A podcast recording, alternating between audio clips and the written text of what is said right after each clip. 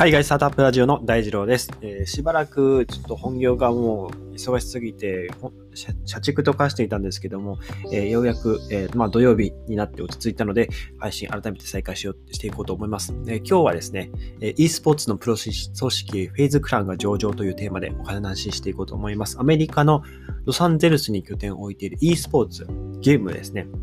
ゲームのプロ組織、フェイズクランっていう、え会社ですね。こちら、スパックっていう特別買収目的会社との、まあ、統合を通じて、えナスダックへ上場する。いわゆるスパック上場っていうものですね。で、え統合後の評価額が約10億ドルになるというもので、えスパック上場ってどういうものかというと、えっと、事業、何をやるか、その会社が何をやってビジネスモデルですね。何をやって儲けるかっていうのは決めずに、一旦投資家からお金だけ集めたペーパーカンパニーとして一旦上場をします。で、その後に、約2年以内にその後、えー買収する企業を見つけるか、もしくは別の会社と合併して、でそこで初めて事業を作って、えー上場するという、えーなんかこう、裏口留学みたいな感じの上場の仕方ですね。アメリカでは、えーこのスパックっていうやり方非常に流行っているというか、まあ、このやり方を使って、まあ、資金を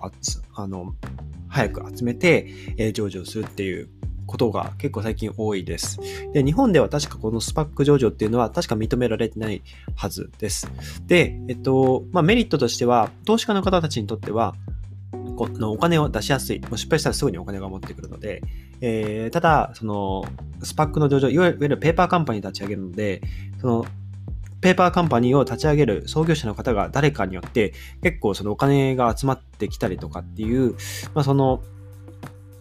投資家の方たちが、えーとその創業者に対する、ま、信頼度とかえ知名度とかそういったところがないとなかなかお金が集まりにくいっていう、まあ、側面もあります。ただ、えっ、と、ただっていうかまあメリットとしては先ほど言ったように結構その創業者の方が、えーまあパワーもあるというか、えーその分野で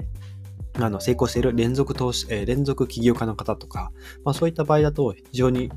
投資家の方たちの注目を集めやすく、えー資金を簡単に集めることができると。で、まあ、ただデメリットとしての投資のリスクと、まあ、短期間で、えー買収先を見つけなきゃいけないっていうところで、えーまああんまりこうじっくりビジネスモデルを練ってるっていう時間はなさそうですね。はい。というところで話戻るんですが、えっと、このフェイズクランっていう会社ですね。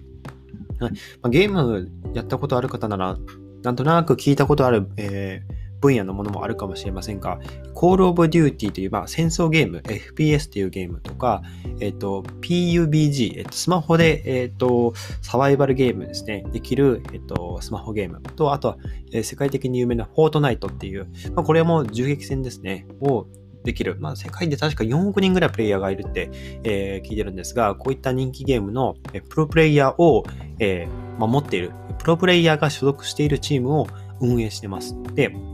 まあ、特にミレニアル世代、Z 世代から、えーまあ、いわゆる若い方を中心にめちゃくちゃ人気が集まっていて、SNS 上でのフォロワー数は累計で3.5億人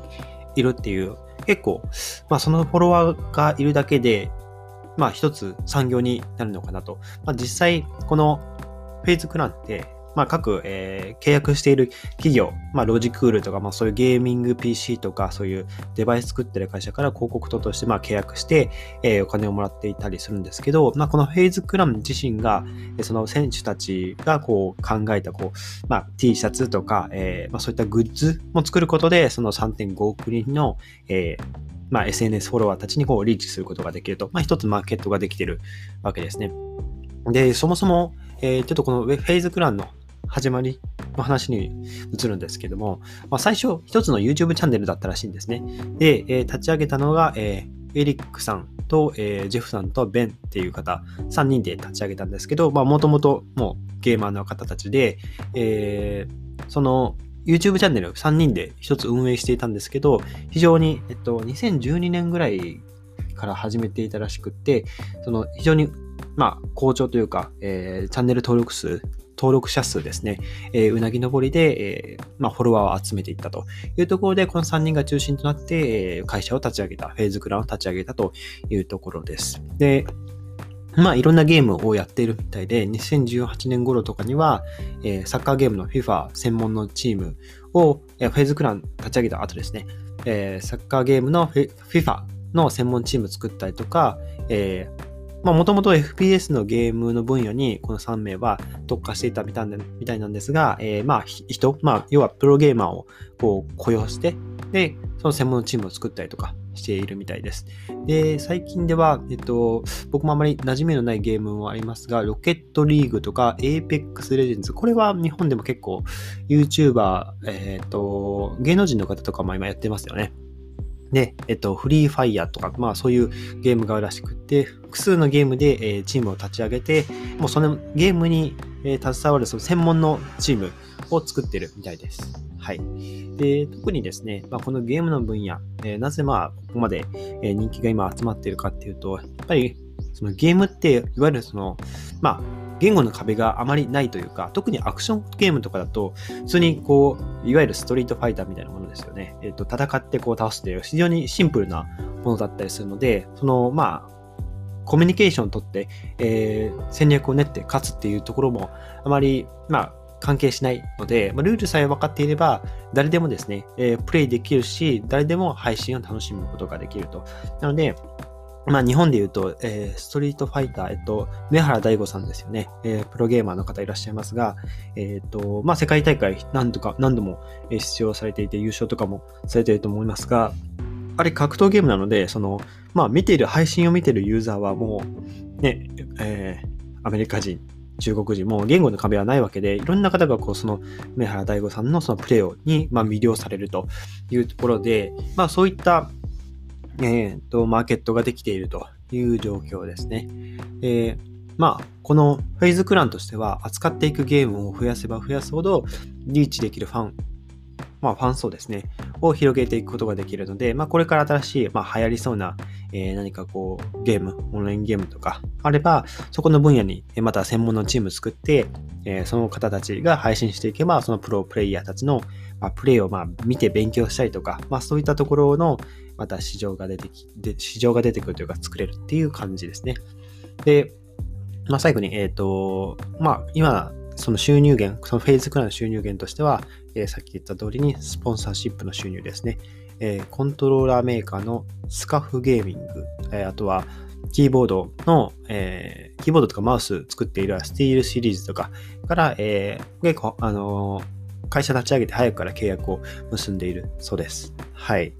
で、あとはですね、はい、まあこんなところですかね、ゲーム。で、最後に、えっと、僕も国内、日本国内の、えー、e スポーツのプロチームとかあるのかなって実際調べてみたんですが、意外とあるみたいで、えっと、大体 10, 10社というか、ちょっと法人化してるかまではわからないんですけど、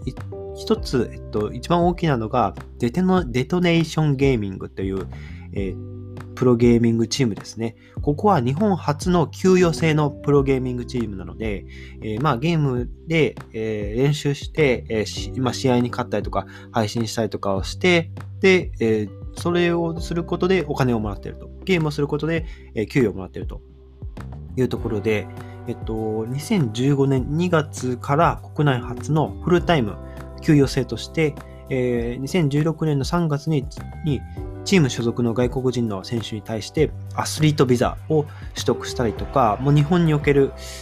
もうプロプロ e スポーツチームの、えー、もう最先端というか、まあ、パイオニアとして、え、注目を集めているみたいです。ということで僕も初めて知りましたね。えっ、ー、と、扱っているゲームは、うんと、まあ僕もあまりそこまで全部のゲーム詳しくないですが、あ、スマッシュブラザーズとかもありますし、ドラゴンボールファイターズ、えと、リーグオブレジェンズっていうのは結構海外で有名なゲーム、あとはストリートファイターズとか、えー、ありますね。はい。